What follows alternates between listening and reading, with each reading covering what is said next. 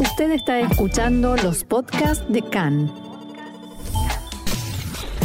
CAN, Radio Nacional de Israel. Hablemos ahora de la anunciada visita del presidente norteamericano Joe Biden a Israel. Con algunos cambios y pocas certezas, su llegada ha suscitado especulaciones y comentarios durante el fin de semana. Para ampliar este tema, los invito a que escuchemos juntos el siguiente informe de Roxana Levinson. Este fin de semana la Casa Blanca comunicó al gobierno israelí que el viaje, que en principio se había planeado para el 23 de junio, fue postergado para el mes de julio. Biden tenía previsto llegar a la zona tras visitar Alemania y España. Según un informe del canal de televisión norteamericano NBC, en la Casa Blanca decidieron dividir las visitas para que el viaje a los países europeos se realice a fin de mes, mientras que el viaje a Medio Oriente se haría el mes próximo. Según este informe, las autoridades estadounidenses planean ahora una visita más extensa del presidente a la región. La NBC citó fuentes gubernamentales que dijeron que la fecha del viaje aún no se ha cerrado abro comillas, estamos trabajando para confirmar las fechas de la visita, aclaró un funcionario de alto rango de la administración Biden, y agregó, cuando tengamos algo que anunciar, lo haremos. Aquí en Israel, Alon Pincas, ex cónsul general de Israel en Nueva York, dialogó con Khan y explicó cuáles son, a su entender, los motivos de este cambio. Eh,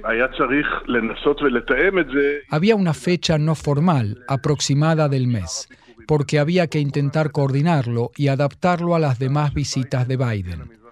Pongamos las cosas en orden. El objetivo de Biden con su llegada a Medio Oriente no es Israel, sino Arabia Saudita.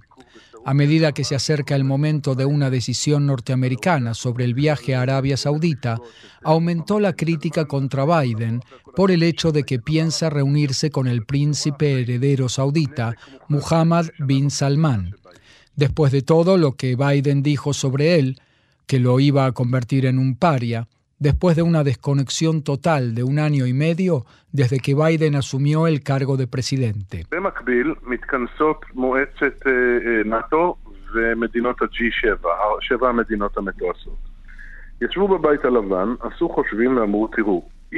Al mismo tiempo se reúnen el Consejo de la OTAN y de los países del G7, de países industrializados.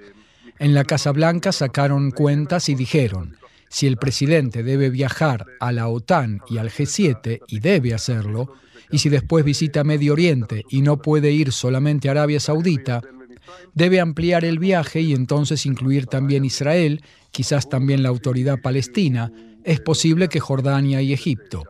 Hablamos entonces de una visita de 10 días para un presidente que tiene casi 79 años de edad y en momentos en que, a nivel interno, en casa, tiene no pocos problemas políticos serios. En Israel temen que estos cambios se deban a la crisis política y la inestabilidad del gobierno del primer ministro Naftali Bennett, como así también su coalición en la Knesset. Según fuentes que cita hoy el diario Haaretz, en la Casa Blanca hay temor por dos escenarios posibles que Benjamin Netanyahu logre formar una nueva coalición sin disolver la Knesset ni llamar a elecciones y sea entonces el primer ministro que reciba a Joe Biden cuando llegue a Israel. El segundo escenario sería que la Knesset sí se disuelva y haya convocatoria a elecciones, con lo cual la visita de Biden podría ser percibida en Israel como un intento estadounidense de interferir en los comicios y dar impulso a Naftali Bennett o a Yair Lapid si asume como primer ministro interino durante el periodo de campaña electoral. Sobre esto, el ex cónsul israelí Alon Pincas decía lo siguiente.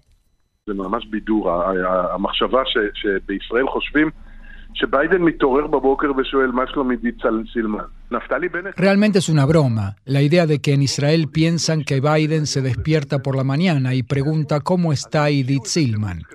La situación política del primer ministro Naftali Bennett no cambiará entre fines de junio y principios de julio. Entonces alguien inventó esta excusa.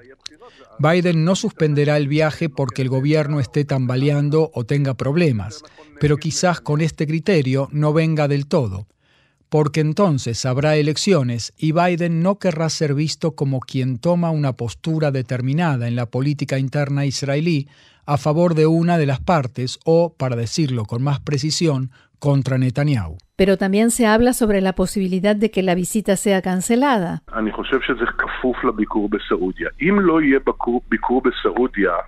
Yo creo que eso depende de la visita a Arabia Saudita. Si no hay viaje al reino saudita, no hay ningún motivo para visitar Israel y la autoridad palestina, porque aquí no está pasando nada y no hay nada importante para los norteamericanos y es una enorme distracción de la atención del presidente. Los norteamericanos tienen interés de realizar una visita a Arabia Saudita, el aumento de la producción de petróleo, una alianza regional y otros. Si este viaje se realiza, entonces definitivamente habrá visita a Israel. Analistas internacionales coinciden en que la administración Biden está trabajando para incorporar a Arabia Saudita al eje liderado por Estados Unidos contra Rusia y ayudar así a aliviar la crisis energética global creada por la guerra en Ucrania. Entre otras cosas, Estados Unidos ha pedido al reino saudí que aumente la producción de petróleo en su territorio y reduzca el peso de Rusia e Irán en el mercado internacional. Todo ello a pesar de que, durante su campaña electoral, Biden prometió tratar al reino saudí como un paria debido a las crecientes pruebas de que funcionarios saudíes estaban detrás del asesinato del periodista disidente Jamal Khashoggi en 2018. Apenas un mes después de haber asumido el cargo, Biden desclasificó la información de inteligencia estadounidense que apuntaba al príncipe heredero Mohammed bin Salman como responsable del asesinato. También expresó en varias ocasiones su opinión sobre la situación de los derechos humanos en el reino, más allá de algunos cambios poco profundos en los derechos de las mujeres y otras novedades que las autoridades sauditas se encargaron de promocionar intensamente.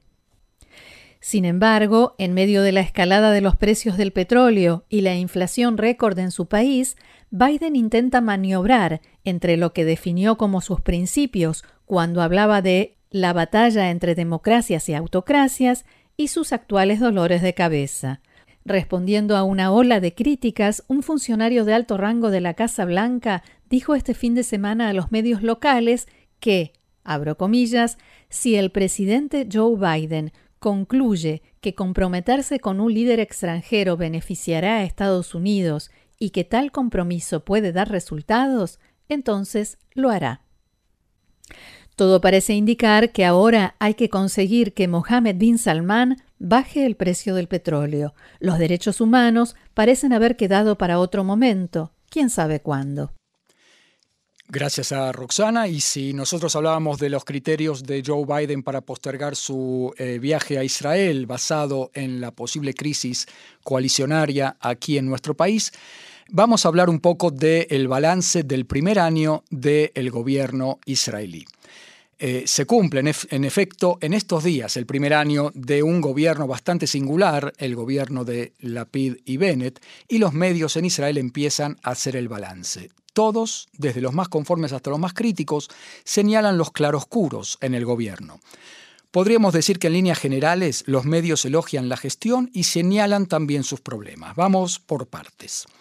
Primero, el desempeño del primer ministro Bennett. A Naftali Bennett se lo puede criticar, como ocurre con sus propios votantes, por lo mismo que se lo puede elogiar como un político hábil que supo doblegar a Netanyahu, a saber, haber llegado a primer ministro al frente de una bancada de apenas seis diputados, criticable y elogiado y elogiable a la vez. Enfrentó también este eh, coletazo final de la crisis del coronavirus sin paralizar la economía, pero por otro lado, 4.500 israelíes más perdieron la vida durante su turno por la enfermedad. En el tema palestino eligió mantener la calma, no mover el avispero, pero por el momento parece haber logrado frenar la ola terrorista. En el tema Ucrania se pudo perfilar como eh, un estadista de nivel internacional por un tiempo por la política de neutralidad, pero sus esfuerzos de mediar entre Zelensky y Putin por ahora no dieron resultados y es de esperar que no resulten en un daño contra Israel. Los claroscuros se ven también en el plano interno. Sus compañeros lo elogian por sus buenas relaciones humanas, pero corre el riesgo de que ministros demasiado independientes que no lo, no lo tengan en cuenta en absoluto a la hora de tomar sus decisiones. Lo critican de no haber hecho mantenimiento de la coalición, no previendo el motín de Edith Silman, ni el desmembramiento de su equipo de colaboradores en el despacho del Premier. En resumen, se lo considera un hombre de verdad preocupado por el bien del país, pero en las circunstancias actuales no es seguro que pueda hacer todo lo que tiene planeado.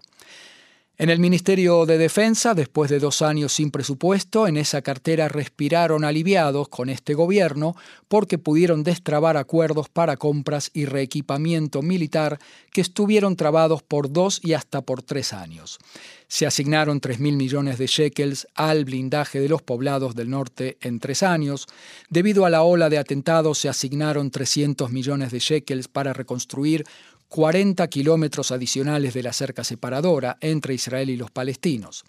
Bajo el ministro de Defensa Benny Gantz, Tzal aceleró los trabajos de preparación de las fuerzas de defensa de Israel para un eventual ataque en Irán, luego de quedar claro que Irán cabalga a todo galope hacia una bomba atómica y la Fuerza Aérea se está entrenando para esa eventualidad. El ministro de Relaciones Exteriores bajo la, el Ministerio de Relaciones Exteriores bajo la batuta de Yair Lapid ha cobrado una relevancia como hace décadas que no tenía, dicen los medios en Israel. Si en la época de Netanyahu ese ministerio era marginado de la toma de decisiones, la influencia actual de la Cancillería israelí dentro de Israel tiene gran influencia. Por ejemplo, el operativo para instalar un hospital en Ucrania, que tradicionalmente se deja en manos del ejército, esta vez estuvo dirigido por el Ministerio de Exteriores junto con el sistema de salud.